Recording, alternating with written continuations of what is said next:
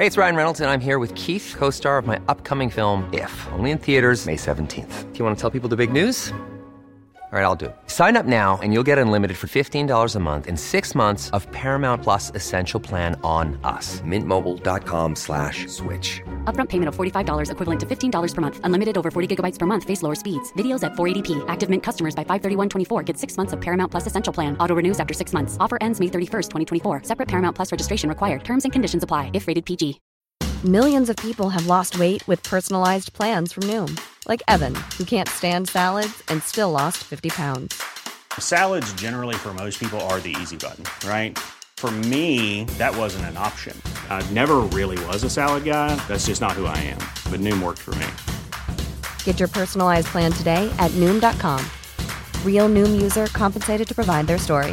In four weeks, the typical Noom user can expect to lose one to two pounds per week. Individual results may vary. Hiring for your small business? If you're not looking for professionals on LinkedIn, you're looking in the wrong place. That's like looking for your car keys in a fish tank. LinkedIn helps you hire professionals you can't find anywhere else, even those who aren't actively searching for a new job but might be open to the perfect role. In a given month, over 70% of LinkedIn users don't even visit other leading job sites. So start looking in the right place. With LinkedIn, you can hire professionals like a professional. Post your free job on linkedin.com slash people today. Bonjour et bienvenue sur ce nouvel épisode de La politique en mieux. Et aujourd'hui, on va revenir sur la phrase qui a marqué ce début d'année en politique. Qui aurait pu prédire la crise climatique aux effets spectaculaires encore cet été dans notre pays on aurait pu penser cette formule prononcée par Macron lors de ses vœux maladroite et laisser le bénéfice du doute en se disant que la plume du président avait eu une grosse semaine entre la fin de la Coupe du Monde et le repas de Noël.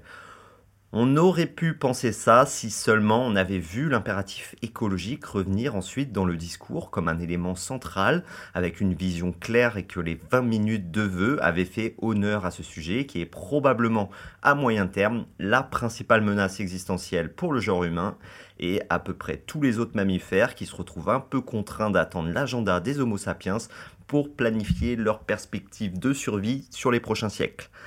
Parce qu'en 20 minutes de Facecam élyséen sur 2023, on pouvait espérer voir apparaître quelques appels du pied, l'histoire de redonner un peu d'espoir aux Français pas convaincus que les 62 000 hectares brûlés l'été dernier annoncent de grands moments à venir pour notre pays. Mais on n'a rien eu de tout ça. Le seul moment où le président de la République s'est rappelé que 2022 a été l'année la plus chaude de notre histoire, c'est en lâchant un Churchillien, la transition écologique est une bataille que nous devons gagner et en rappelant qu'il souhaite déployer la green tech et le nucléaire. C'est un peu léger face à l'enjeu, et pas sûr que ça suffise, comme la palissade, à décrocher une invitation à la release party du prochain documentaire d'Hugo Clément.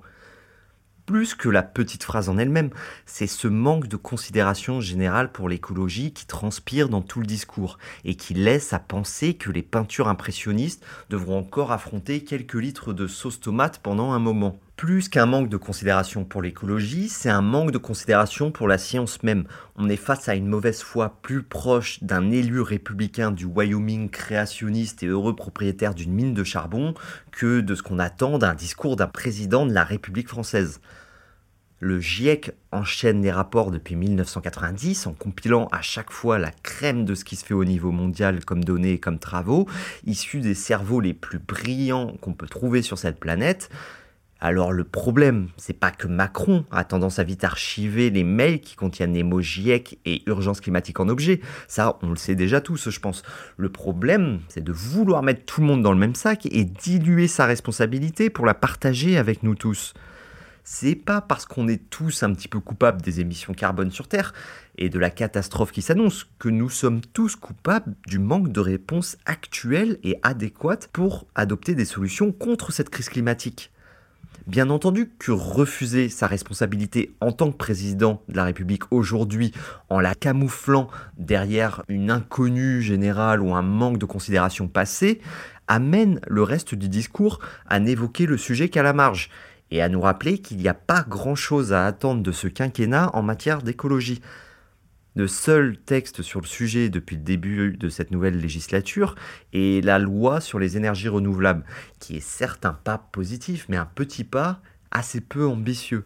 Le problème, c'est pas tant qu'on n'a pas vu venir la crise climatique en fait, c'est qu'on n'a toujours pas fait ce qu'il fallait pour y répondre aujourd'hui. Bref, personne ne se fait d'illusions sur la capacité du camp présidentiel à incarner l'écologie politique de façon crédible et efficace à la hauteur de l'enjeu. Et je retiendrai surtout des vœux du président de ne pas investir trop tôt dans une maison en lisière d'une forêt de pins dans le sud-ouest de la France. Mais le gros problème qui reste une fois qu'on a dit tout ça, c'est qu'à y regarder, personne en réalité incarne de façon crédible l'écologie politique en France aujourd'hui.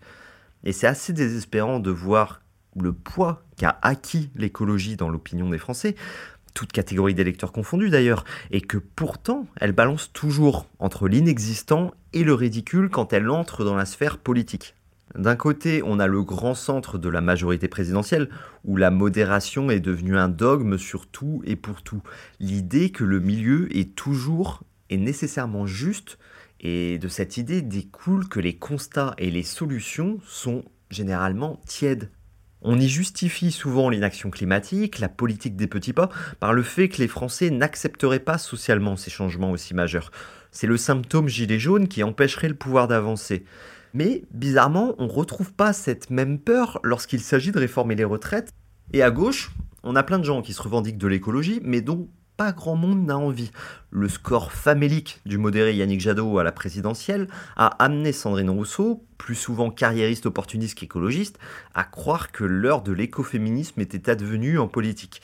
C'est-à-dire qu'il ne s'agirait pas simplement de faire de l'écologie, mais il faudrait changer le monde en profondeur dans toutes ses composantes, renverser la hiérarchie sociale, nos institutions humaines les plus fondamentales, et l'économie afin de réduire la concentration de CO2 dans l'atmosphère.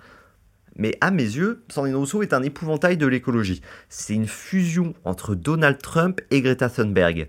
Du coup, on a un peu Greta Thunberg, mais sans l'écologie. C'est-à-dire qu'à la façon d'un Donald Trump, elle vit médiatiquement pour elle-même, pas pour la cause qu'elle est censée porter. À mes yeux, elle se contente de balancer toujours la prochaine phrase qui finira en top tendance Twitter afin de rester dans la course?